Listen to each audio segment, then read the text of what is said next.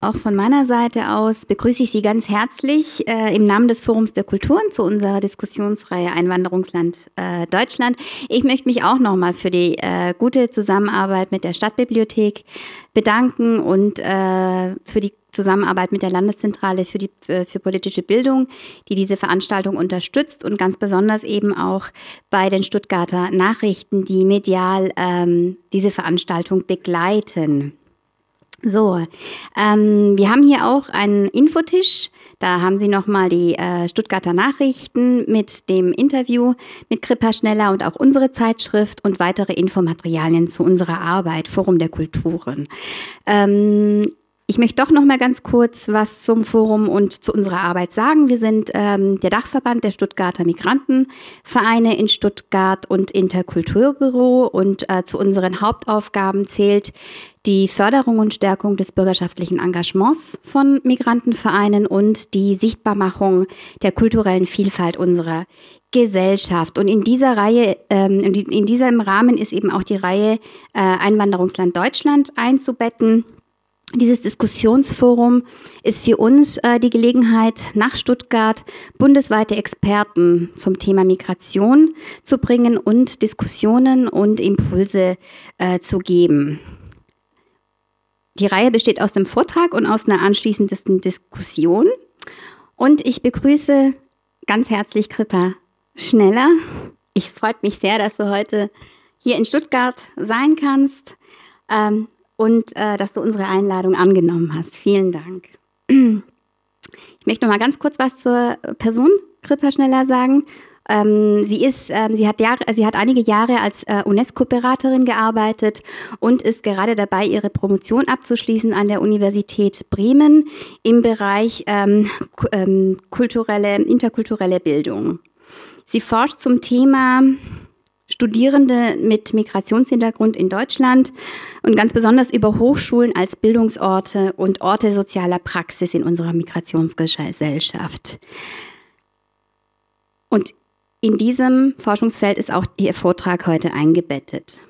An dieser Stelle möchte ich aber kurz eine private Anekdote erzählen. Sie haben gemerkt, ich ähm, habe die Kripa geduzt. Ich bin mit der Kripa schon viele Jahre lang befreundet und wir haben uns kennengelernt, als wir uns ähm, in der Uni eingeschrieben haben für unsere Studiengänge. Und wir sind damals beide verwiesen worden, ähm, uns doch anzumelden beim äh, Sekretariat für ausländische Studierende, obwohl wir hier geboren sind. Und es ist ganz interessant, dass heute ähm, Krippa hier in Stuttgart ist und einen Vortrag über Migration und Hochschulen ähm, hält. So, aber nun übergebe ich das Wort an unsere Referentin und wünsche Ihnen einen interessanten Vortrag und vor allem eine spannende Diskussion im Anschluss. Vielen Dank.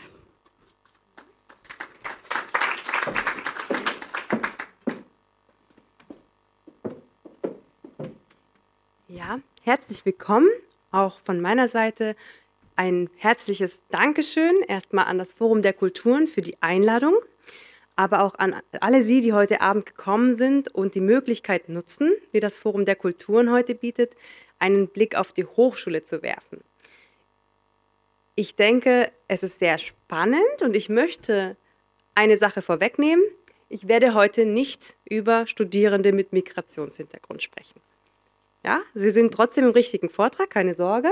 Ich möchte nämlich über das Sprechen über Menschen mit Migrationshintergrund reden.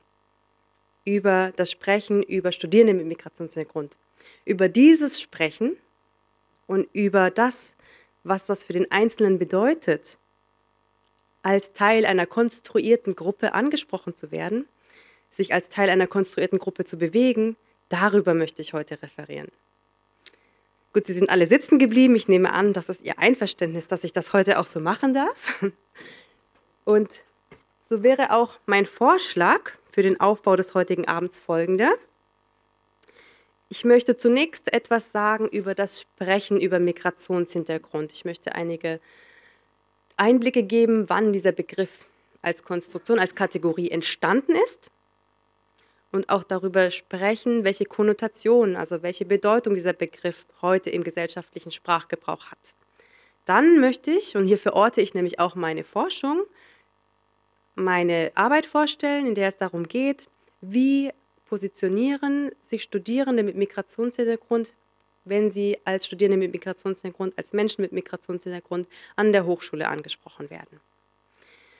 Abschließend möchte ich einen kleinen Ausblick geben und mit Ihnen gemeinsam in der Diskussion überlegen, was ergibt sich daraus für die Hochschule in der Migrationsgesellschaft, aber was ergibt sich auch für uns als Migrationsgesellschaft. Zunächst also einmal zur Frage, woher kommt dieser Begriff? Viele empfinden ihn ja als politisch korrekten Begriff. Ich möchte das gar nicht zur Diskussion stellen, sondern erst einmal mit Ihnen 20 Jahre zurückreisen. Wären wir hier nämlich, was haben wir denn 2016, wären wir hier 1996 zusammengekommen, wären wir wahrscheinlich gar nicht zusammengekommen zu einem solchen Thema. Damals gab es diesen Begriff nämlich gar nicht und somit auch keine Menschen mit Migrationshintergrund. Der Begriff findet zum ersten Mal in einem öffentlich legitimierten Bericht Verwendung im Jahre 1998. Das ist der 10. Kinder- und Jugendbericht der Bundesregierung. Und hier wird zum ersten Mal die Kategorie Migrationshintergrund verwendet. Warum war das damals so? Und warum ist dieser Begriff, hat, warum hat dieser Begriff so eine breite Verwendung gefunden? Es gibt dafür viele verschiedene Gründe. Ich möchte einige benennen. Zum ersten war es das politische Bekenntnis zu Deutschland als Einwanderungsland. Es war lange Zeit de facto ein Einwanderungsland. Erst mit der rot-grünen Bundesregierung fand auch die politische Artikulation als Deutschland als Einwanderungsland statt. Damit einher ging auch eine Änderung des Staatsbürgerschaftsrechts, die es Nachkommen von bis dato als Ausländer registrierten Personen leichter machte, vereinfachte deutsche Staatsbürger zu werden.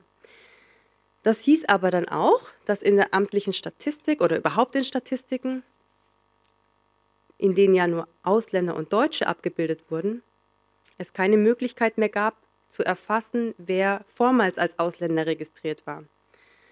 Man könnte an dieser Stelle auch fragen, ja, und warum ist das überhaupt wichtig, dass man das weiß?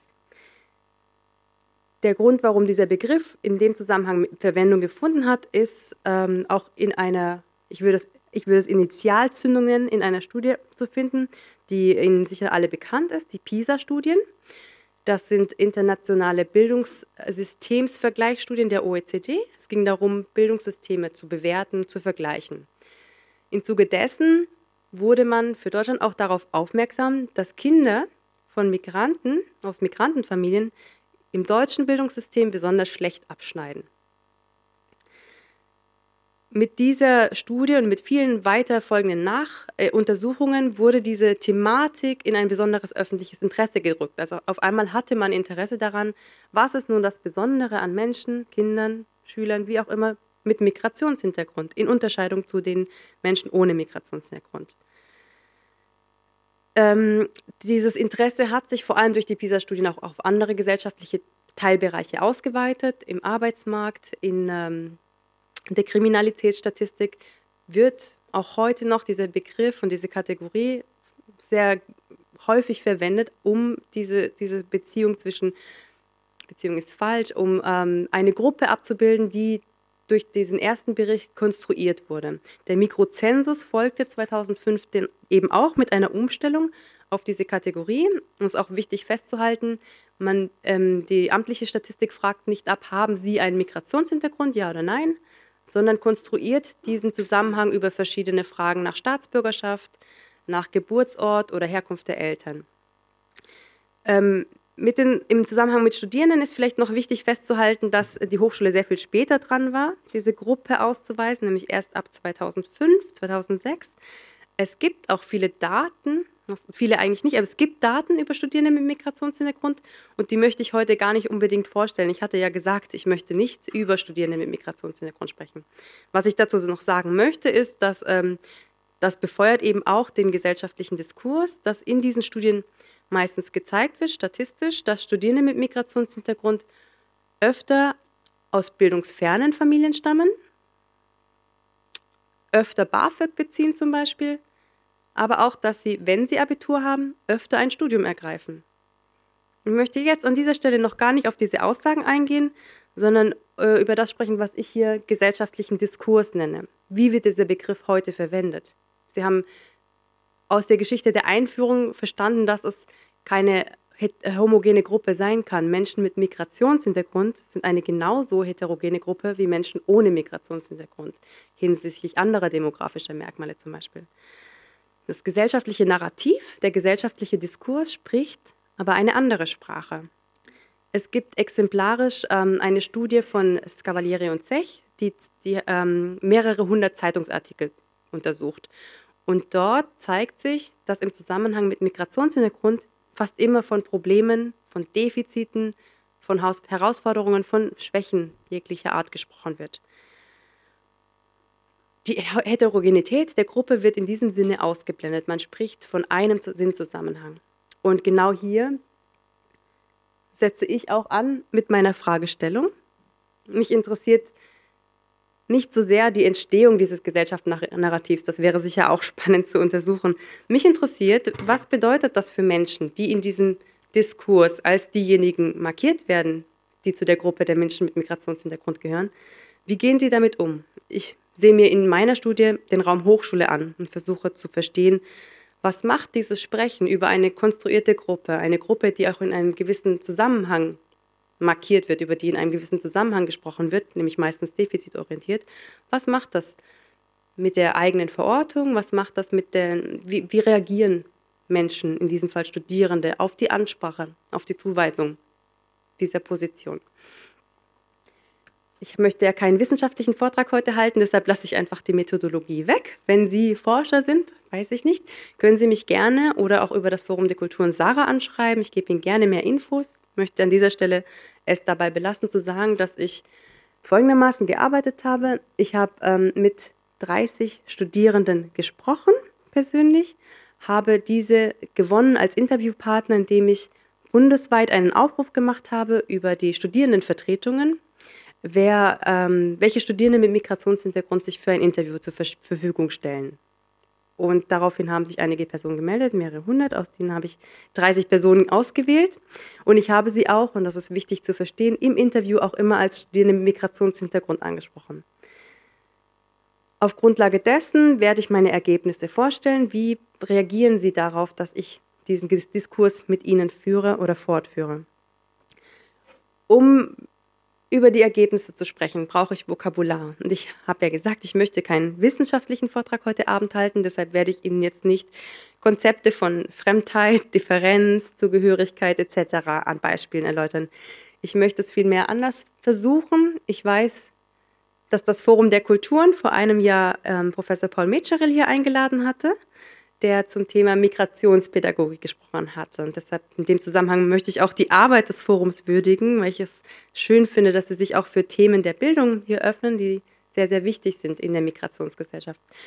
Ich möchte meine Ergebnisse vorstellen, tatsächlich mit dem Vokabular, das Paul Metscherel hier vorgestellt hat. Er sprach über, was ist Migrationspädagogik.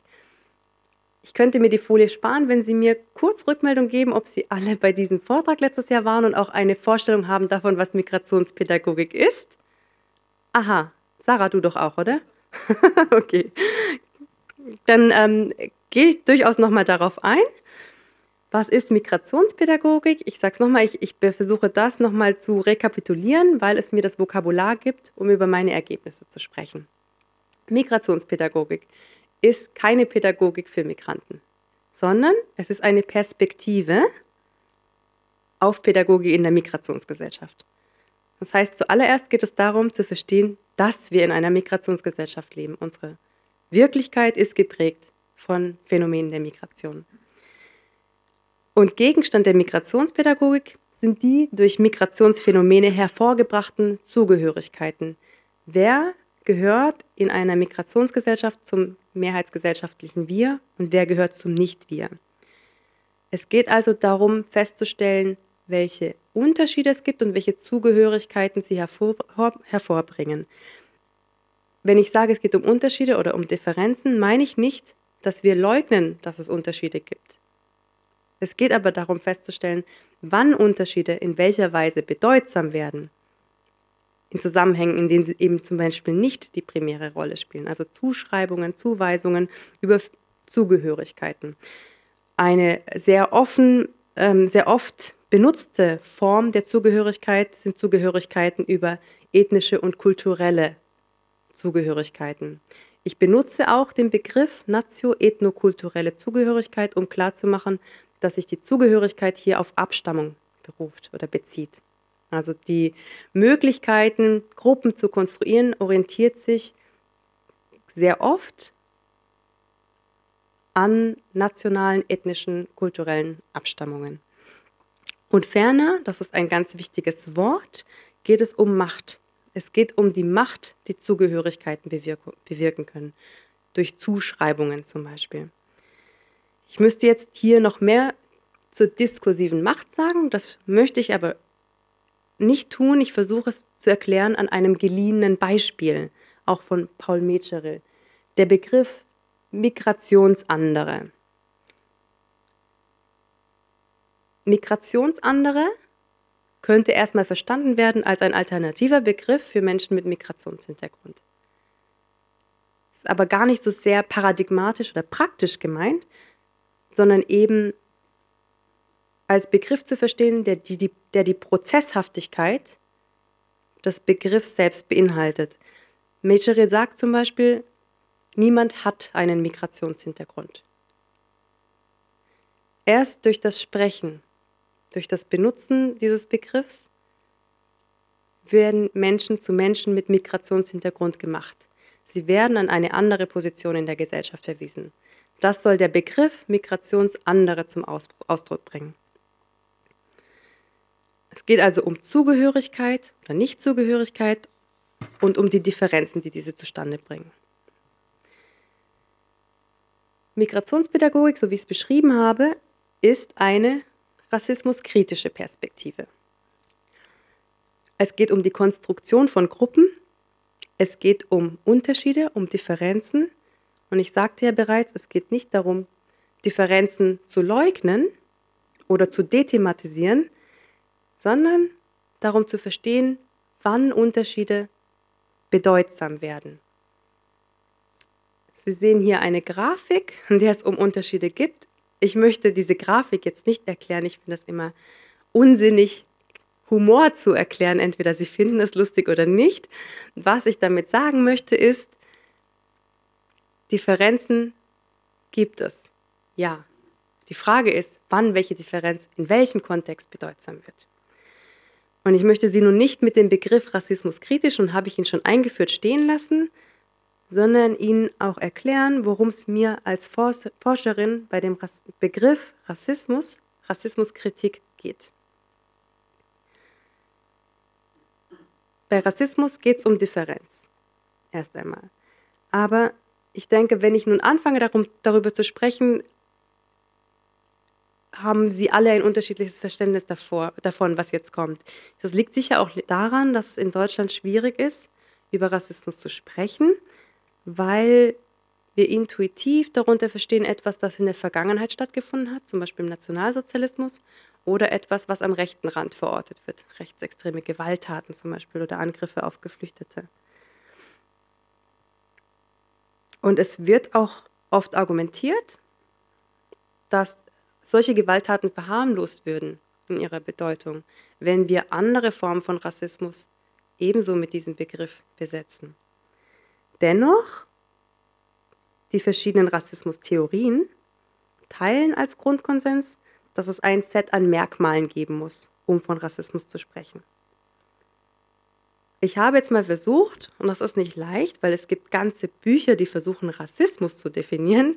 Ich habe versucht, Ihnen meine Arbeitsdefinition, die ich so ausführlich vorstelle, weil ich diese Perspektive brauche, um meine Ergebnisse benennen zu können. Ich habe versucht, eine Arbeitsdefinition jetzt zu liefern. Ich sage Ihnen auch gleich, ich berufe mich auf ähm, Texte von Professor Iman Attia, Mark Terkesides und Birgit Trommelsbacher. Und ich kann nur empfehlen, ähm, wenn, wir haben natürlich auch nachher noch die Möglichkeit zu diskutieren, aber es ist sehr wichtig, sich ein klares Begriffsverständnis anzueignen. Und ich versuche einzusteigen mit dem ersten Punkt. Rassismus ist eine Konstruktion mit realen Folgen. Sie bringt Gruppen und Menschen hervor. Das heißt, ähnlich wie bei dem Versuch, Ihnen zu beschreiben, wie Migrationshintergrund als äh, Begriff sich etabliert hat, und ich möchte jetzt nicht sagen, das sei rassistisch, ich möchte nur beschreiben, was das bedeuten kann. Ähm, wir konstruieren Menschengruppen anhand von einzelnen Merkmalen, homogenisieren eine Gruppe und schreiben Menschen aufgrund eines Merkmals gruppeneinheitliche Eigenschaften zu. Das ist ein Aspekt, um etwas als Rassismus benennen zu können. Einer. Zweitens ist wichtig zu verstehen, dass Rassismus keine Ideologie ist und auch kein einzelnes Vorurteil. Es ist auch schwierig, von einem rassistischen Täter in diesem Verständnis zu sprechen, denn Rassismus ist ein gesellschaftliches Machtverhältnis. Rassismus legitimiert Macht. Man schreibt Gruppen Eigenschaften zu, aufgrund der Zugehörigkeit zu einer Gruppe durch ein Merkmal und legitimiert dadurch auch ihre gesellschaftliche Position. Ein Beispiel wäre zum Beispiel das schlechte Abschneiden von Schülern im Schulsystem oder im Bildungssystem darauf zu reduzieren, dass sie sprachlich nicht leistungsfähig sind oder sprachliche Kompetenzen nicht erfüllen können. Das ist eine Essentialisierung und eine Dichotomisierung, eine Gegenüberstellung von Gruppen aufgrund eines Merkmals. Und der dritte Punkt, den finde ich sehr wichtig, gerade für meine Analysen. Um Rassismus verstehen zu können, muss man sich zwei Seiten angucken, nämlich die Intention und den Effekt des Handelns. Ich gebe Ihnen ein ganz klassisches, praktisches Beispiel, das wahrscheinlich fast jeder aus dem Alltag kennt. Die Frage, woher kommst du? Woher kommst du? Was antwortet man darauf? Wer, wer darf das fragen? Woher kommst du, ist nicht, ist schwierig, als allein rassistisch zu beurteilen, aber dass die ähm, letztliche Entscheidung liegt nicht darin, ob diese Frage neugierig gemeint war und nett gemeint war, sondern welchen Effekt sie beim Gefragten erzielt. Es kann durchaus anstrengend und auch verletzend sein, das gefragt zu werden. Die Entscheidung, ob das rassistisch ist, liegt eben nicht bei der Person, die fragt, sondern bei der Person, die gefragt wird und damit auf eine Position verwiesen wird, über die sie selber keine Deutungshoheit hat. So verstanden ist Rassismus gesellschaftliche Realität. Und man wird, sie wird nur verständlich, indem man den Blick mal auf die Privilegien richtet, die man als nicht mehr markierte hat. Sich nicht damit auseinandersetzen zu müssen, was das bedeuten kann, gesellschaftlich als minorisiert, also als Teil der Minderheit markiert zu werden. Ich möchte, wenn ich jetzt zu den Ergebnissen komme, etwas voranstellen.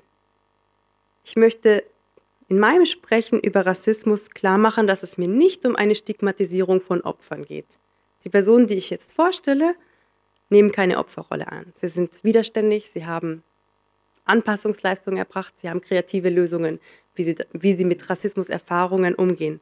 Ich stelle auch voran, dass nicht alle, die ich jetzt hier vorstellen werde, Rassismuserfahrungen machen. Ich möchte nur zeigen, wie das Sprechen über Gruppen, in dem Fall über die Gruppe der Menschen mit Migrationshintergrund, Zuweisungen hervorbringt und wie Personen, die auf Positionen zugewiesen werden, positioniert werden, mit solchen Zuschreibungen, mit solchen Erfahrungen, in gegebenen Fall auch mit rassistischen Erfahrungen umgehen. Falls Sie zum Thema Rassismuskritik nachher noch Fragen haben, wir haben ja gesagt, wir haben 30 Minuten Diskussionszeit, dann sehr gerne. Ich mache an dieser Stelle weiter mit den Ergebnissen meiner, meiner Forschung. Ich habe versucht, in den Interviews, aus den Interviews herauszulesen, mit welcher Deutung wird der Begriff, die Kategorie Migrationshintergrund belegt. In der Definition von Migrationshintergrund ist ja eine Abstammungszugehörigkeit, Staatsbürgerschaft oder die Staatsbürgerschaft der Eltern. Die Deutungen, die sich bei mir zeigen, sind eben nicht nur Deutungen der Staatsbürgerschaft, sondern andere, auch andere. Was aber wirklich viel spannender ist herauszulesen, was auch die Diskussionsgrundlage für den heutigen Abend sein soll, ist, wie gehen, egal welche Deutungen man selber hat, dieser Kategorie, die Studierenden, die Menschen, um Teil einer Gruppe zu sein, die als anders markiert wird. Ich werde Ihnen kurz eine Folie zeigen. Das sind die Ergebnisse ähm, der Deutungsbereiche. Ich werde auch für, für alle diese Bereiche einzelne Beispiele geben, beziehungsweise die soziale Herkunft, nein, Entschuldigung, die, die nation ethnokulturelle Ebene werde ich in diesem Fall auslassen, weil sie selbsterklärend ist. Ähm,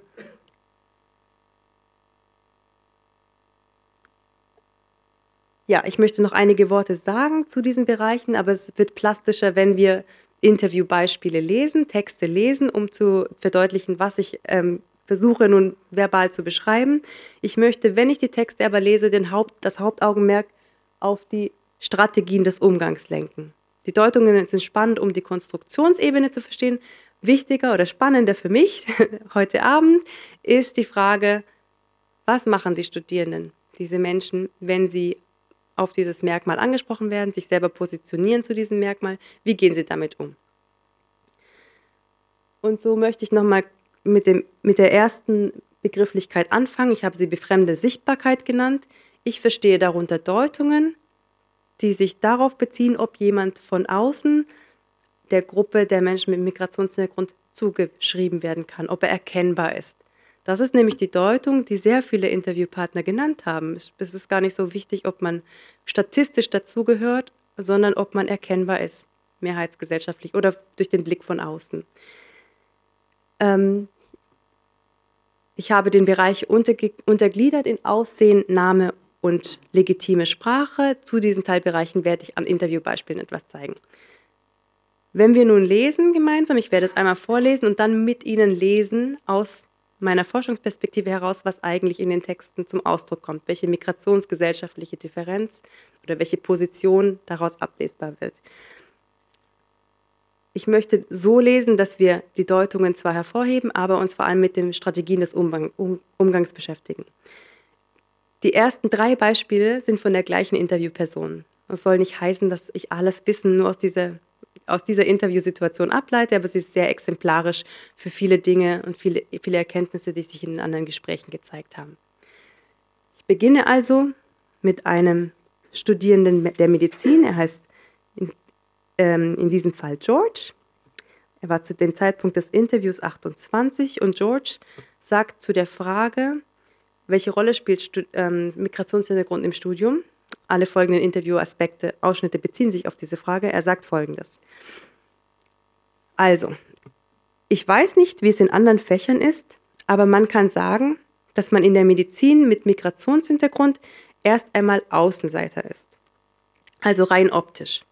Und das liegt natürlich auch daran, wie man sich mit anderen versteht, wie man kommuniziert, wie aufgeschlossen man anderen gegenüber ist und wie man sich selbst integriert. Ich habe es Ihnen jetzt vorgelesen, jetzt möchte ich mit Ihnen in den Text hineinlesen. Hier steht erstens mal Thema äh, zur, zur Frage der Deutung. Mit was wird Migrationshintergrund hier assoziiert? Er nennt den Begriff optisch. Ich habe jetzt leider keinen Pointer, ne? Nein, aber wir machen das so. Ähm, er nennt den Begriff optisch in Kombination mit Außenseiter. Also er macht sich erkennbar oder er spricht von Migrationshintergrund als etwas, das ihn als Teil dieser Gruppe von außen, als Teil einer Minderheit erkenntlich macht. Er beschränkt sich aber nicht nur darauf. Das Aussehen oder die Erkennbarkeit bezieht sich auch auf sein Verhalten. Er sagt, wie man kommuniziert, wie aufgeschlossen man ist. Aus der Literatur würde ich sagen, das sind paraphenotypische Merkmale. Also das Verhalten kann auch deutsch oder nicht deutsch oder wie auch immer man es nennen möchte sein. Das heißt, hier aus seinem Verständnis spricht auch ein Teil seiner Umgangsstrategie mit dieser Deutung. Er versucht, sich nämlich anzupassen, wie er selbst sagt, zu integrieren. Auf diese Grenze des Verständnisses seiner oder seines Verständnisses von Integration kommen wir gleich zu sprechen. Ich möchte nämlich dazu noch ein paar Zeilen aus Georges Interview vorlesen und erst einmal vorlesen und dann nochmal mit Ihnen lesen. Er sagt weiter, immer noch zu der Frage, welche Rolle Migrationshintergrund im Studium spielt. Wir haben zum Beispiel diese Iranerin und eine Türkin. Das sind so Mädels, die tun sich einfach zusammen. Also ich glaube, sie unterstützen sich sehr gegenseitig im Studium. Aber natürlich wirkt das nach außen so ein bisschen, ja, die Ausländer tun sich zusammen. Und die bezeichnen sich auch oft selbst als Ausländer, auch wenn sie hier geboren und aufgewachsen sind und vielleicht nicht ganz ernst gemeint. Aber es ist auch nicht wegzudiskutieren, dass man einen anderen Ursprung hat. Ja, dadurch, dass die sich so zusammentun, hat das natürlich auch eine gewisse Wirkung auf andere Kommilitonen. Bevor ich in Georges Interview hineinlese, möchte ich sagen, dass ich keine moralische Bewertung seines Umgangs machen möchte. Es geht mir einfach nur darum, darum zu zeigen, zu beschreiben, was in diesem Text steht. Zunächst einmal, er deutet hier Migrationshintergrund immer noch mit etwas von außen Erkennbaren, das eine Wirkung auf Kommilitonen hat. Er ruft aber auch die Ebene der nationalen Herkunft an, indem er seine Mitstudierenden als Türkin und Iranerin kennzeichnet. Wir lesen in dieser Sequenz sehr viele Handlungsstrategien. Er beschreibt nämlich, wie sich seine Mitstudierenden, die beiden Mädchen, verhalten, bewertet das und beschreibt, oder wir lesen aus dieser Inter Interviewsequenz auch, wie er sich verhält. Also zunächst einmal, was beschreibt er, was sagt er über diese beiden ähm, Medizinstudentinnen? Sie tun sich zusammen. Wir wissen zum ersten, zum Zeitpunkt des Lesens oder des Hörens nicht, ob sie sich zusammentun, weil sie Frauen sind, weil sie Freundinnen sind, weil sie sich fachlich unterstützen wollen, wie auch immer. Wir lesen aber im weiteren Aspekt, dass sie sich beide als Ausländerinnen bezeichnen, als Ausländer. Was soll das heißen? Die Selbstbezeichnung als Ausländer, ich hatte vorhin die Frage, woher kommst du angeführt, geht genau auf diese diskursive Ebene zurück. Sich selber Ausländer zu nennen, heißt, dass man Erfahrungen mit dieser Frage gemacht hat, woher kommst du, heißt auch, dass man ein antizipiertes Wissen hat, was erwartet wird. Dieses Übererfüllen und dieses Internalisieren der eigenen Position ist auch eine Strategie des Umgangs, sich an einer gesellschaftlichen minorisierten Position zu befinden. Ich möchte es nicht moralisch bewerten, das hatte ich schon mal gesagt. Es geht nur darum zu beschreiben, wie geht jemand damit um, der weiß, dass er von außen sichtbar ist. Eine Strategie des Umgangs darin findet, sich zu solidarisieren, wo, wobei wir hier in diesem Text nicht wissen, warum ob es wirklich nur um Solidarisierung unter Minorisierten geht oder ob es um ganz was anderes geht. Nach außen wirkt das jedenfalls so. Und es findet hier eine Internalisierung des Selbst als andere statt. George beschreibt uns diese Szene. Und George sanktioniert dieses Verhalten. Er sagt ganz klar, das ist nicht meine Strategie, damit umzugehen, von außen erkenntlich zu sein als ein Teil einer Minderheit nämlich der Gruppe der Studierenden mit Migrationshintergrund. Wir lesen aber aus seinem Text auch seine Umgangsstrategie, die nämlich welche ist? Er passt sich an, er integriert sich, er möchte möglichst nicht auffallen. Er sagt auch in einer Sequenz, die ich jetzt hier nicht äh, mitgebracht habe, dass er das nicht tut, sich mit anderen zusammensetzen, um den Kommilitonen Anlass zu Spekulationen zu geben. Auch eine Strategie der Selbstanpassung. Nur in diesem Verständnis stößt die Integrationsfähigkeit an ihre Grenzen. Ich möchte das an einem dritten Text zeigen.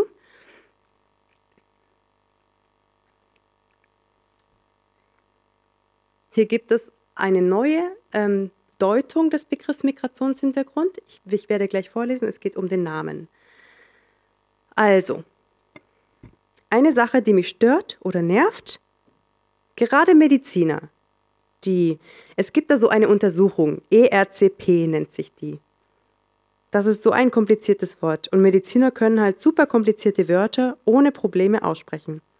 Und was mich wirklich stört und auch im Laufe des Studiums gestört hat, ist, wenn Menschen meinen Nachnamen, er nennt hier seinen eigenen Nachnamen, ist ein ganz einfacher Name eigentlich, sollte man meinen. Und wenn man da sieht, wie verzweifelt, auch vor einem Blatt Papier, auf dem mein Name draufsteht, das ärgert mich manchmal. Ich sage das auch unterschwellig subtil, dass ich das nicht in Ordnung finde, gerade von Medizinern nicht. Was passiert hier? Ich hatte ja gesagt, die Deutungsebene, die aufgerufen wird, ist der Name. Und diese Deutungsebene zeigt uns, wie schwierig es ist, die Anpassungsleistung, die eine der Umgangsstrategien ist, die George zeigt, zu erfüllen. Weil er nämlich hier merkt, es liegt nicht in meinem Ermessen. Es liegt daran, dass andere meinen Namen als fremd markieren können, weil er ihnen schwierig erscheint oder anders erscheint. Das heißt, er kann sich noch so verhalten, wie er möchte, wenn sein Name ins Spiel gebracht wird, den er nicht ablegen kann, stößt er an die Grenzen seines Verständnisses der Strategie des Umgangs mit der gesellschaftlichen Position als anderer. Hier findet aber noch etwas statt. Hier findet Widerstand statt. Er sieht nämlich, dass das nicht an ihm liegt, diese Position inne zu haben. Er sagt auch, dass ihn das ärgert, dass ihn das verweist auf eine andere Position.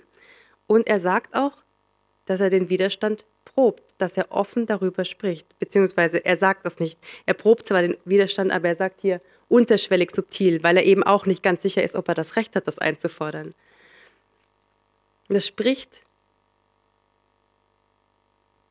genau über diese Machtfunktion, die Legitimationsfunktion, die ich angesprochen habe, in rassistischem Wissen, die andere aufgrund von Eigenschaften, Merkmalen auf eine andere Position verweist. Und hier findet noch eine Umgangsstrategie Bedeutung, nämlich George sichert sich ja ab. Er sucht einen kreativen Weg des Umgangs, dieses Recht einzufordern. Er hat nämlich anhand seines Wissens über Mediziner, die super komplizierte Wörter sagen können, sich abgesichert, dass es nämlich nicht an der sprachlichen Kompetenz liegen kann, dass sein Name nicht richtig gesprochen wird oder überhaupt kein Versuch ähm, gestellt wird, diesen Namen auszusprechen. Sarah, ich muss ganz kurz zwischenfragen, wie viel Zeit ich noch habe. Okay. Okay. Dann würde ich nämlich gerne noch mal ganz kurz zu dieser Übersicht kommen. Wir haben jetzt vor allem über die Merkmale der befremdenden Sichtbarkeit gesprochen, was Merkmale sind oder Ebenen, für die eine, ähm, ja, eine Rassismuserfahrung in Frage kommt. Ich möchte damit nicht sagen, dass jeder eine Rassismuserfahrung macht, aber wenn ja, wie kann man damit umgehen? Ich habe jetzt einige Strategien gezeigt. Ich möchte nur noch etwas, ein Beispiel geben zu ähm, dem Aspekt der legitimen Sprache ich nenne es legitim, weil also ein, ein wissenschaftlicher Begriff, weil es an der Universität eine normierte Hochsprache gibt, ähm, über die sich auch migrationsgesellschaftliche Unterschiede, Differenzen, würde ich sagen, ich sage jetzt Unterschiede, erkennbar machen. Zum Beispiel durch das Sprechen eines Akzents kann es sein, dass jemand als anders markiert wird oder sich so wahrnimmt. Ich möchte dafür ein Beispiel geben. Dann möchte ich noch ein Beispiel geben für die soziale Herkunft. Und die vierte Kategorie oder die, das vierte Element Agency, Empowerment, finde ich sehr spannend, weil es versucht, von der negativen Assoziation wegzukommen und in Migrationshintergrund in diesem Begriff etwas deutet, was als etwas Befähigendes, Empowerment, als etwas Handlungsfähiges gedeutet wird. Und das hat auch, ähm, auch eine Ebene des Umgangs, nämlich eine Umdeutung des Begriffs, der marginalisiert, als etwas, der etwas Besonderes produziert. Diese hatten wir schon. So. Genau, wir fangen an bei äh, dem Beispiel der sozialen Herkunft. Ich werde es nicht so tief lesen wie die anderen Beispiele. Ich möchte nur ein Beispiel geben, wie Migrationshintergrund gedeutet wird und wie eine Möglichkeit des Umgangs ist. Hier steht von Daniel, der 21 ist zum Zeitpunkt des Interviews und Chemie studiert. Er sagt, da habe ich mit meinem Kumpel auch schon oft drüber gesprochen. Also über die Frage, welche Rolle spielt Migrationshintergrund im Studium. Wir sind halt schon irgendwie erstmal Außenseiter. Also unsere Eltern sind halt keine Profs oder Lehrer oder haben sonst was studiert. Das ist dann schon anders. Wir können halt viel bei, formell, bei vielen formellen Fra Sachen nicht unsere Eltern fragen, sondern müssen selber schauen und uns um alles kümmern. Wo sind die Anmeldungen? Wo finde ich ein Zimmer? Wie geht das mit BAföG und so? Aber andererseits sind wir auch viel selbstständiger und können uns besser organisieren. Und wir halten besser zusammen. Die Deutung zur sozialen Herkunft sollte klar sein. Der letzte Satz beinhaltet eine Umgangsstrategie. Wir halten zusammen, bezieht sich darauf, auch wenn es so nicht ausgesprochen wird, eine Position zu teilen, eine migrationsgesellschaftliche Position zu teilen und das als ohne zu werten Umgang damit zu finden, sich zu solidarisieren. Wir machen gleich weiter. hier haben wir ein Beispiel für das, was ich Agency nenne. Ich habe auch diese Studierende gefragt, Celia, 24 war sie, die Architektur studiert, welche Rolle spielt Migrationshintergrund im Studium? Sie sagt, ich glaube, dass der Horizont von jemandem, dessen Elternteil von einem ganz anderen Land kommt, viel weiter ist. Das macht im Vorfeld mobiler. Keiner meiner Kommilitonen war so oft und so lange im Ausland und hat so viele verschiedene Sachen im Ausland gemacht. Auch gearbeitet oder studiert. Das hat sonst niemand gemacht, glaube ich. Sie deutet Migrationshintergrund um als etwas, das sie mobiler macht. Es ist auch gleichzeitig eine Umgangsstrategie. Sie nimmt den gesellschaftlichen Diskurs der Defizitorientierung gar nicht auf. Sie deutet etwas in etwas um, was für sie als etwas Besonderes ist. Die gleiche Umgangsstrategie finden wir auch hier. Ähm, Barbara, Kulturwissenschaftlerin, damals 23, sagt, dadurch, dass man zwischen zwei Kulturen aufwächst, hängt man nicht zu sehr an einer. Das ist meine Perspektive. Man sieht die Unterschiede und man weiß, dass es keine absolute Wahrheit gibt.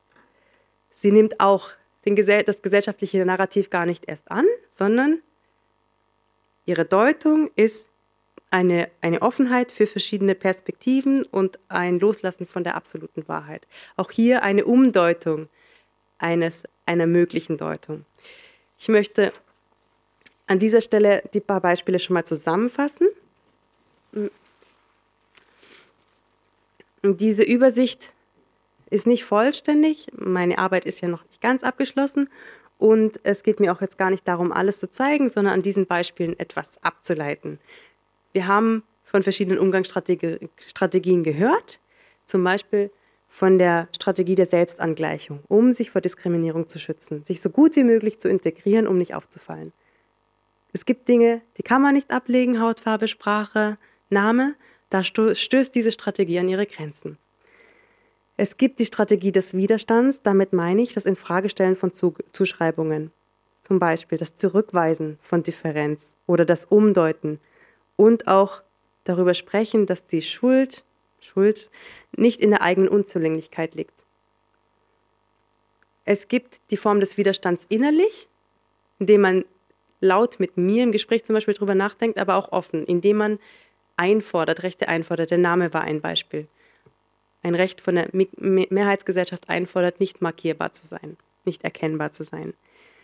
Es gibt kreative Formen des Umgangs, zum Beispiel ein Neubewerten von Differenz. Das meinte ich zum Beispiel auch mit den Beispielen von Agency, das Umdeuten von Differenz in etwas, ähm, ja, was ich Empowerment nenne, also in etwas, das ähm, befähigt es gibt auch die Strategie der Solidarisierung, zum Beispiel untereinander, unter der Erfahrung von migrationsgesellschaftlicher Differenz, aber auch bei Menschen, die, da haben wir jetzt kein Beispiel gesehen, aber bei Menschen, die nicht markierbar sind und von außen nicht erkennbar sind und das auch wissen, sich trotzdem zu solidarisieren mit Menschen, die Erfahrungen machen als Markierte. Und es gibt die Strategie des Suchens anderer Spekularisationsobjekte. Das ist das Prinzip des guten und schlechten Migranten. Ohne das jetzt zu werten, ich nicht, aber die anderen. Das ist auch eine Umgangsstrategie Strategie, ähm, als auf das Sprechen über Menschen mit Migrationshintergrund. Ich möchte daraus ein paar Überlegungen ableiten. Und damit kommen wir auch langsam zum Schluss. Ich möchte etwas sagen, was sich für die Hochschule daraus ergeben könnte. Zunächst möchte ich aber festhalten, was ich damit mit diesen Umgangsstrategien nicht sagen möchte.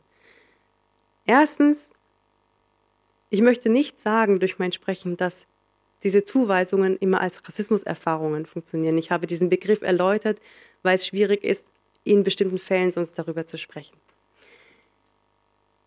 Ich möchte damit auch nicht sagen, also dass es nicht von, als Rassismus empfunden wurde, liegt auch daran, dass es von ganz vielen schwer benennbar ist als das, was es ist. Ich habe jahrelang gebraucht, um ein Verständnis von Rassismus zu entwickeln, von rassismuskritischer Forschung.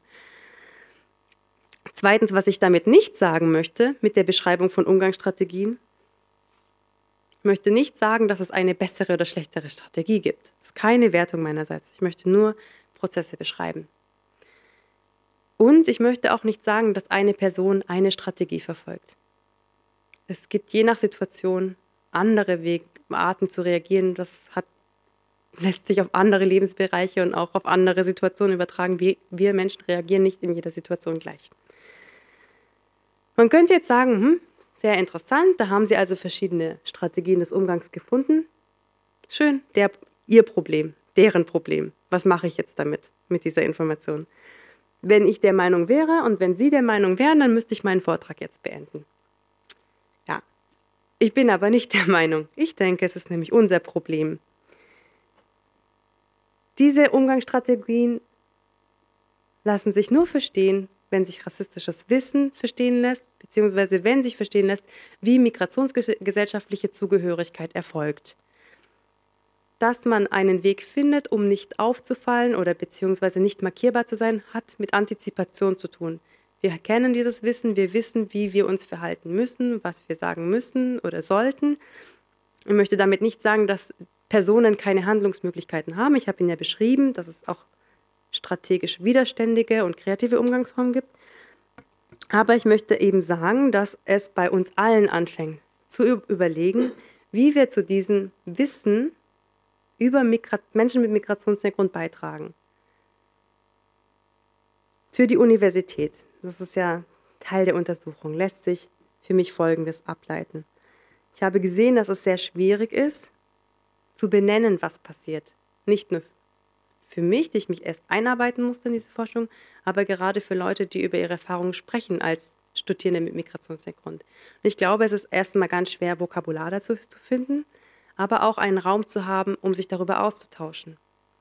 Auch zu verstehen, dass das Einfordern zum Beispiel von Rechten legitim sein darf.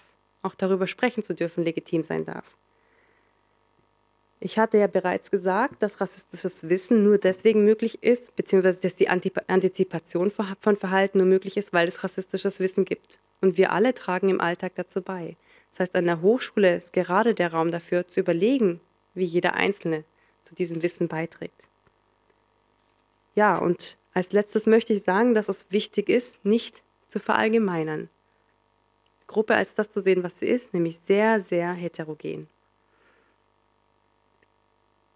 Ich möchte schließen mit einem Zitat einer Studierenden, Samira, 28, studiert Linguistik und Geschichte, die in ihrer Aussage vieles von dem, was ich jetzt abschließend gesagt habe, zum Ausdruck bringt. Ich hatte sie gefragt, was ist denn der kleinste gemeinsame Nenner unter Migranten? Und sie sagte, ich glaube, dass man sich fremd fühlt und orientieren muss und dass man sich nicht als Deutsch sieht. Eigentlich sehen sie so aus wie Deutsche, aber sie fühlen sich nicht wie welche. Eher ein Gefühl, das sieht man nicht. Mit diesen Gedanken möchte ich mich herzlich für Ihre Aufmerksamkeit bedanken und freue mich sehr auf die abschließende Diskussion. Herzlichen Dank.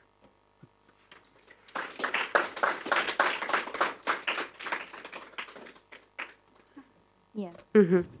So, liebe Krippa, herzlichen Dank für deinen wirklich spannenden Vortrag, der im Endeffekt ist, war es wirklich nur ein kurzer Einblick.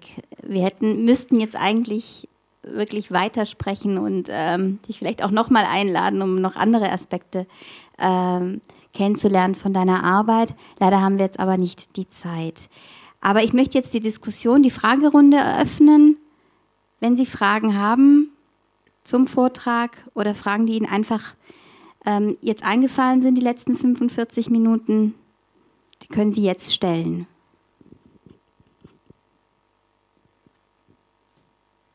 Also entweder sind Sie jetzt sprachlos oder haben alles verstanden und haben gar keine Fragen mehr. Was stimmt?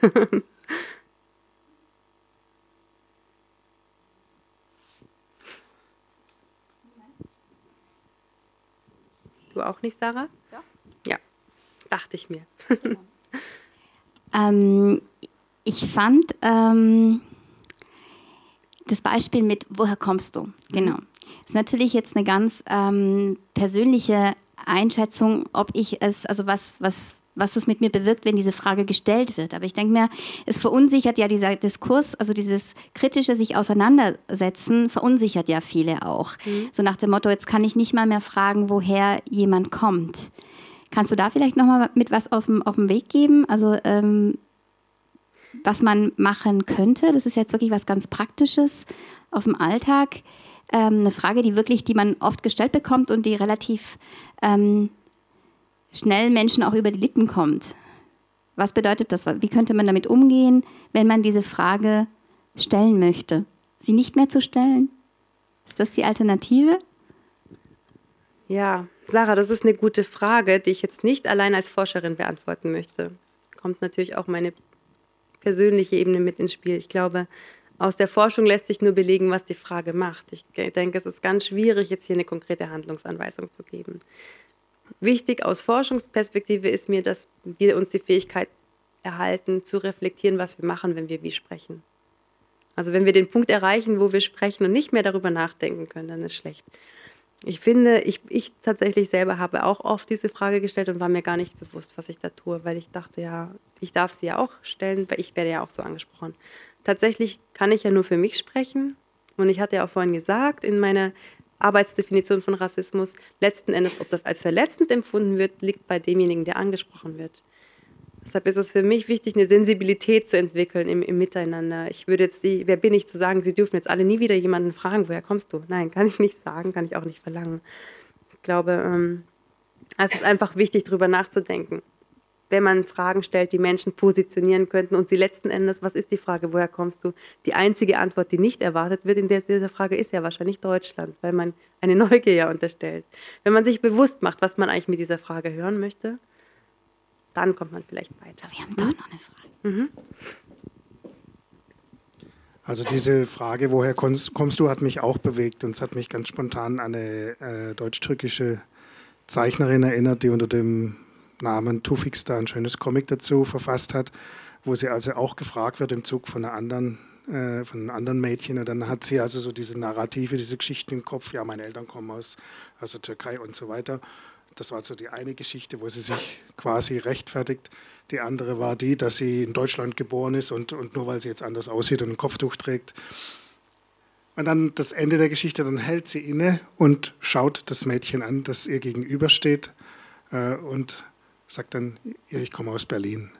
Der andere sagt, cool, ich komme aus Hamburg. Und dann am Ende schreibt sie, keep it simple.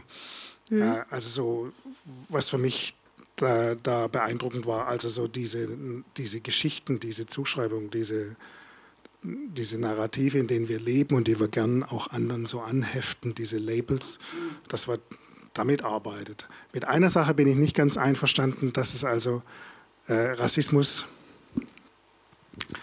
äh,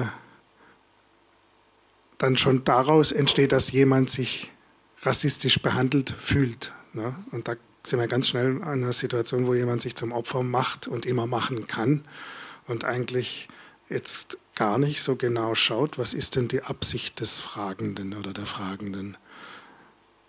Mhm. Weil äh, ich kann ja ganz positive Absichten haben, wenn ich jemand frage, woher kommst du? Jemand denkt jetzt sich, äh, fühlt sich jetzt rassistisch irgendwie angegriffen. Ähm, klar, ich sehe auch eine gewisse Verantwortung darin, was mein Tun bei anderen bewirkt. Aber letzten Endes, denke ich, ist, ist die andere wichtige Sache die, mit welcher inneren Haltung äh, trete ich da gegenüber. Also die Verantwortung liegt auf beiden Seiten. Also auch diejenigen mit Migrationshintergrund haben ja diese, wie Sie es gesagt haben, diese Rassismusbilder im Kopf und, und äh, lassen es dort fortleben, selbst wenn es von den anderen gar nicht so gemeint ist. Also so dieses sich selbst absondern, sich selbst zum Opfer machen, ist mindestens genauso ein Problem wie, wie die Unwissenheit der, der Mehrheitsgesellschaft oder wie Sie es nennen wollen. Also jetzt mhm. nicht unbedingt eine Frage, aber meine Gedanken oder meine Erfahrung dazu ähm, im Hochschulbereich äh, sind da gemischt. Mhm. Soll ich gleich darauf antworten? Ja, oder? Sie sprechen ist gut, dass Sie das Thema ansprechen. Ich nutze das, um noch etwas klarer zu formulieren. Sie haben in einem Sinne recht, dass jemand, der die Frage, woher kommst du, nicht deswegen Rassist ist, weil der andere sich beleidigt fühlt. Das wollte ich auch nicht sagen. Ich wollte keinen rassistischen Täter benennen. Ich wollte, wenn ich sage, etwas ist rassismuskritisch als eine Rassismuserfahrung zu bezeichnen, ein Machtgefüge beschreiben. Nicht die Moral des Täters.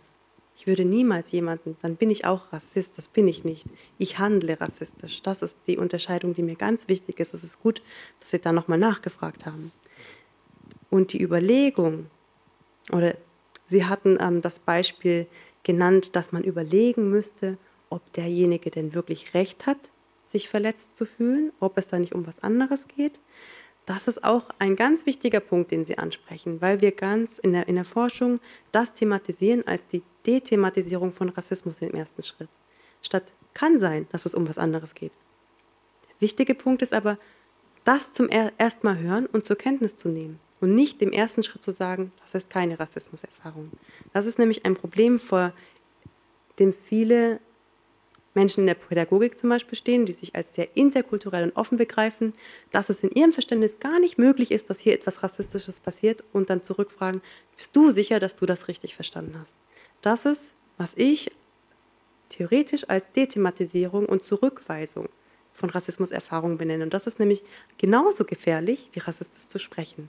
Man fühlt sich nicht gehört. Wir müssen in beide Richtungen viel besser zuhören lernen.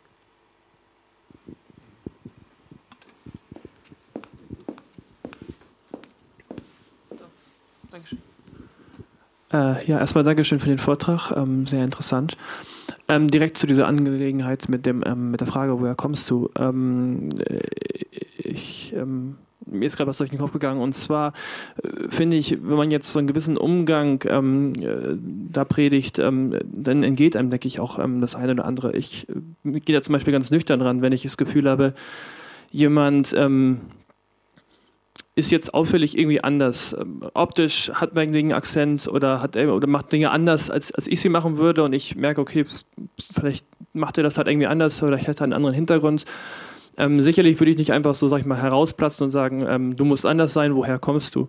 Das äh, ist irgendwie, glaube ich, eine ganz unhöfliche Frage. Ähm, aber ich, ich würde das dann versuchen, so zu äh, beschreiben, dass ich sage, okay, ich habe das Gefühl, ähm, du machst die Dinge anders oder du, du kommst vielleicht woanders her ähm, und darf ich dich fragen, ob da was dran ist oder möchtest du darüber reden?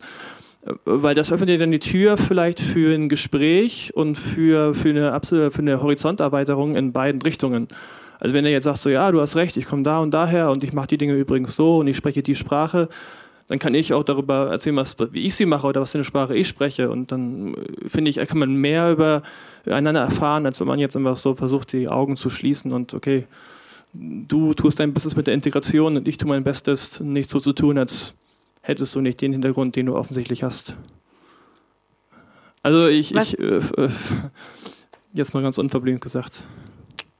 Ja, es ist schwierig, darauf einzugehen, weil es genau darum geht, dass Sie darüber entscheiden können, was als anders markiert ist.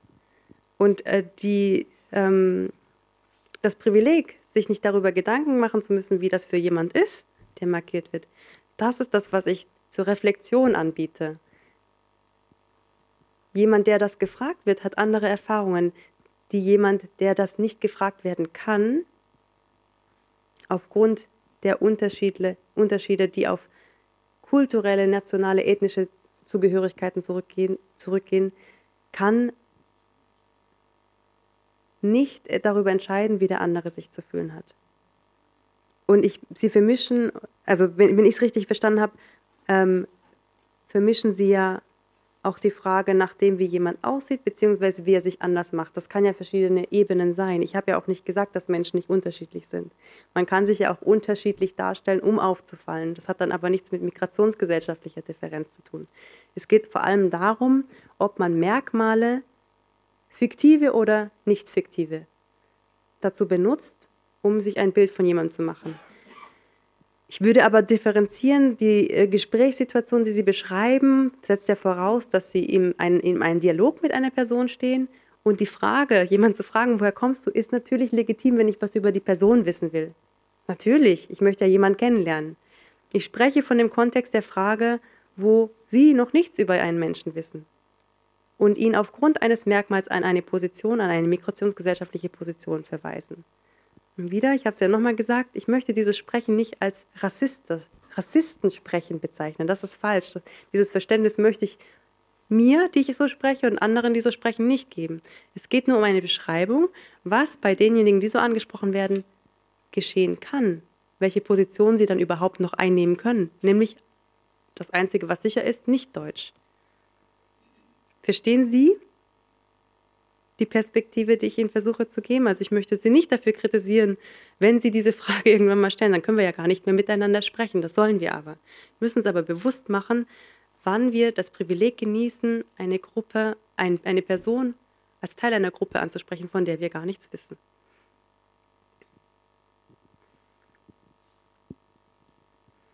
Gibt es noch Fragen?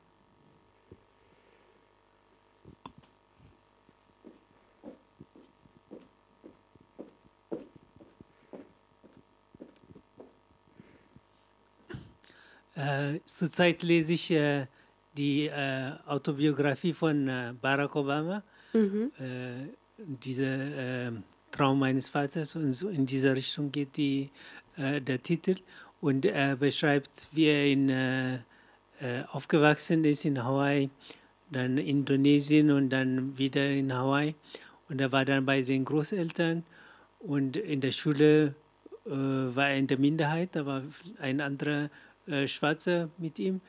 Und einmal haben der schwarze Freund hat eine Party gegeben und die waren dort und da waren zwei äh, weiße Freunde und die äh, mit denen haben sie Fußball gespielt. Äh, nicht Fußball, sondern Basketball. Und, äh, und die, sie waren nicht sicher, ob sie zu einer Party von den Schwarzen kommen. Aber am, am Ende hat äh, Barack Obama gesagt, ich werde sie einladen. Und der andere hat dann gesagt, ist gut, macht es. Und die waren dann, die hat er dann abgeholt, waren die dort. Und da waren sie bei der Party und die anderen, die haben sich amüsiert, haben sich wohlgefühlt. Und die Weißen standen äh, in einer Ecke waren ruhig und haben alles zugeschaut. Und dann haben die am Ende gesagt, jetzt verstehe ich, mit welchen Problemen ihr zu tun habt. Weil ihr sonst in dem normalen Zustand sind die in der Minderheit, die Schwarzen. Aber bei der Party waren die Weißen in der Minderheit. Mhm. Und dann erst ist es ihnen aufgegangen, in welche Schwierigkeit die anderen, also die Schwarzen, normalerweise sind. Soll ich was dazu sagen? Also klar, es ist eine bereichernde Erfahrung, sicherlich sich mal so zu sehen. Ähm, ja, doch, ich sage noch ein Wort dazu, weil ich glaube, es hat nicht nur damit zu tun, sich in einer Minderheit in einer Situation zu befinden. Es geht ja auch um gesellschaftliche Macht. Ich möchte Schwarz und Weiß nicht, wenn ich spreche, nicht als Hautfarbe beschreiben, sondern als politischen Begriff. Und für mich steht Weiß natürlich für eine gewisse Privilegierung. Das heißt, die Erfahrung, die diese weißen Personen machen konnten, ist, trotz, ist zwar eine Minderheitenerfahrung, aber trotzdem eine ähm, privilegierten Situation. Es kann sicherlich gut tun, diese Erfahrung zu machen, das möchte ich nicht bezweifeln, aber ich möchte das nicht verharmlosen, was das heißt, von Zugehörigkeiten und legitimierten Machtverhältnissen zu sprechen.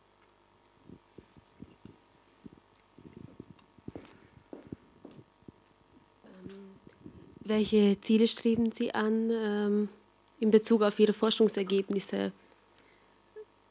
Also ich stelle mir sowas vor, ob es vielleicht einen, einen Ansprechpartner oder ein Büro oder ein Programm für ähm, Studierende mit Migrationshintergrund an den Schulen oder beziehungsweise an den Hochschulen geben könnte oder mhm.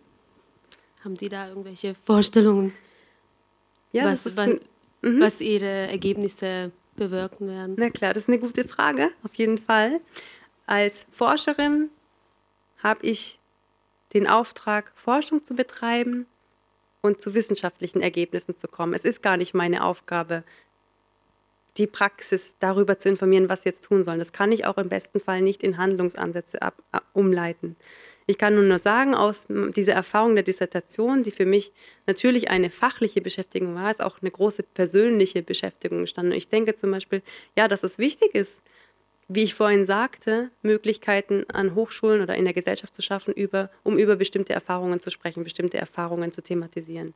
Ich habe jetzt bin gerade sehr beschäftigt mit dieser Arbeit, noch keinen Plan entwickelt, aber natürlich bin ich durchaus interessiert, dass ähm, solche Erkenntnisse auch irgendeine Relevanz haben für die Praxis. Mir ist zum Beispiel dieses Forum erscheint mir als ein wunderbarer Ort, um das, was Forschung an der Hochschule in ihrem Elfenbeinturm macht, auch in gewisser Weise an die Praxis zu bringen. Vielleicht habe ich Ihnen ein paar Gedankenprozesse mitgeben können, die vielleicht das Forum der Kulturen in ihrer praktischen Arbeit umsetzt. Das Ziel meiner Arbeit oder der Auftrag an meine wissenschaftliche Arbeit ist nicht, ein Büro zu schaffen für Studierende mit Migrationshintergrund. Das wäre übrigens, auch wenn ich das machen würde, nicht der richtige Ansatz meiner Meinung nach. Aber ich hoffe natürlich, und vielleicht können Sie auch einen Teil dazu beitragen, dass diese Perspektive auf die Position, auf die Perspektive der, derjenigen, über die gesprochen wird, auch Input bittet für praktische Arbeit. Zum Beispiel für Migrantenverbände.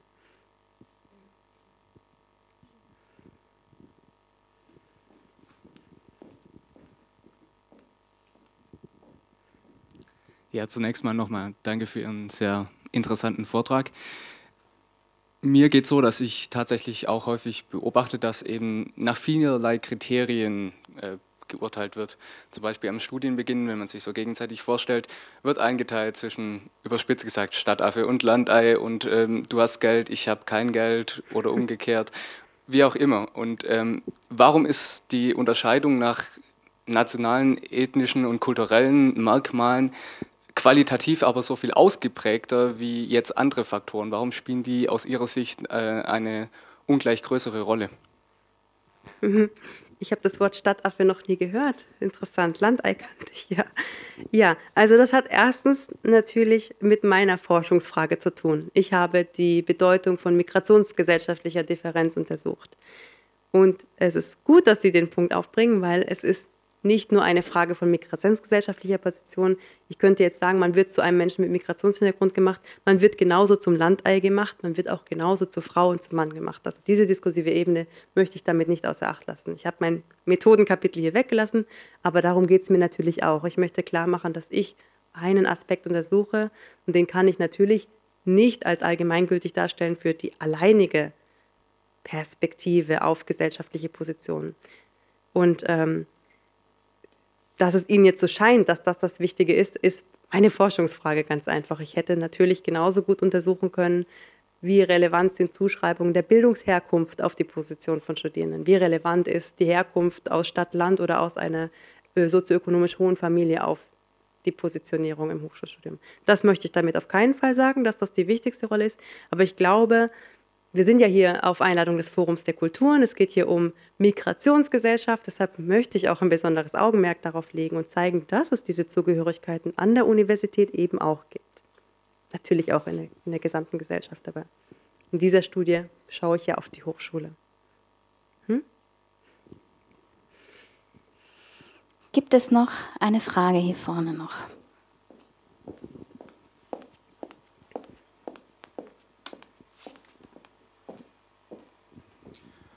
Ja, also ich denke, was, was ich in erster Linie mitnehme von Ihrem Vortrag ist, äh, die, die, sich bewusst zu sein, äh, was Zuschreibungen bewirken können. Ne? Und die, die Notwendigkeit, die daraus entsteht, ist natürlich Kommunikation in jeder Form, auch eine, die vorurteilsfrei ist und die auch mal erlaubt, einfach nur ja, miteinander zu sein oder zu spiegeln oder vielleicht auch nach Gemeinsamkeiten zu schauen und die Unterschiede, die ja da sind, äh, vielleicht auch nicht als allzu tragisch wahrzunehmen. Jetzt bei uns im Hochschulbereich, wir machen eine Sache sehr gerne, das, was Sie auch erwähnt haben, dieses Umdeuten dass wir also unsere Studierenden mit Migrationshintergrund, jetzt unterscheide ich auch, aber wir sehen die als Brückenbauer. Und zwar als ich bin im, im, akademischen Auslandsamt beschäftigt, mit, arbeite sehr viel mit internationalen Studierenden und das sind gerade diejenigen mit Migrationshintergrund, die zwei, drei, vier, manchmal fünf Sprachen sprechen. Äh, das sind wirklich die willigsten und auch die kompetentesten Helfer. Ich will auch die deutschen Studierenden da gar nicht äh, äh schlechter machen. Die sind auch überdurchschnittlich hilfsbereit, die ehrenamtlich mithelfen und dann vielleicht auch selber diesen Schritt machen, ins Ausland zu gehen. Aber da wird es auf einmal dann zu einem positiven Charakteristikum und ich bin immer froh, wenn jemand zum Beispiel gerade jetzt in der Situation äh, meinetwegen auch noch Arabisch spricht oder sowas und, und, das sind, äh, und die deutsche Gesellschaft kennt. Äh, das sind die idealen Brückenbauer und Brückenbauerinnen. Und ich denke, denk, das ist eigentlich auch das, so was, das, das, das Potenzial, auch, dass wir sehen, das ist eine Bereicherung ne, für alle. Möchtest du noch? einen Punkt würde ich gerne sagen. Ich bin Ihnen sehr dankbar, dass Sie etwas Positives hervorheben, weil das genau das ist, was ich mit gesellschaftlichem Diskurs meinte. Es ist immer noch sehr an Defiziten orientiert. Und das ist nicht nur an der Universität so, dass es Potenziale gibt, in deren Genuss sie kommen. Ich denke, es ist auch eine Hierarchisierung zum Beispiel von Potenzialen im Schulsystem. Warum ist es nicht gut, Türkisch als zweite Sprache oder als erste Sprache zu sprechen, aber warum ist es gut, Englisch zu sprechen? Also es gibt eine Hierarchisierung von Sprachen zum Beispiel und eine pädagogische, gesellschaftliche, unterschiedliche Wertschätzung von Mehrsprachigkeit. Das ist schon ein Punkt und ich bin Ihnen dankbar, dass Sie so sprechen ähm, und das auch hervorheben. Wenn ich darf, möchte ich Ihnen eine kurze Rückmeldung machen zu einer Formulierung, weil die mir auch sehr oft unterläuft. Sie sprachen von Studierenden mit Migrationshintergrund und von den deutschen Studierenden. Mache ich, wenn ich schnell spreche, auch manchmal. Aber genau hier liegt das Paradox. Studierende mit Migrationshintergrund sind zum größten, größten Teil deutsche Staatsangehörige. Wir vollziehen also beim Sprechen diese Unterteilungen mit und ohne. Wir weisen auch Kategorien zu. Und ich weiß auch, wie schwierig das ist, weil im besten Fall müsste man schweigen. Das ist für mich auch keine Sprechoption. Wir brauchen zwar die Benennung, müssen uns aber überlegen, was wir tun und auch das mal hinterfragen können und sehr, ja, sich bewusst machen, was wir mit diesem Sprechen bewirken.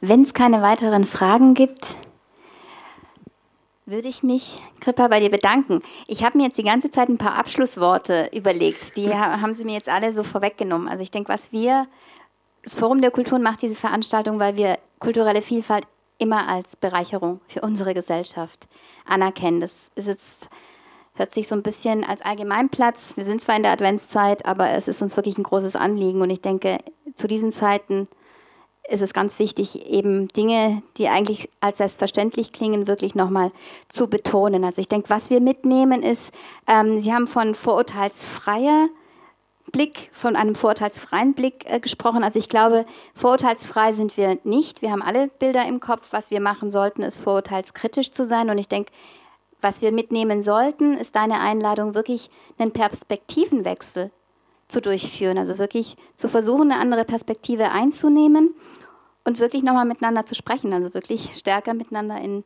Dialog zu treten. So, und in diesem Sinne bedanke ich mich wirklich nochmal ganz, ganz herzlich, Kripper, bei dir.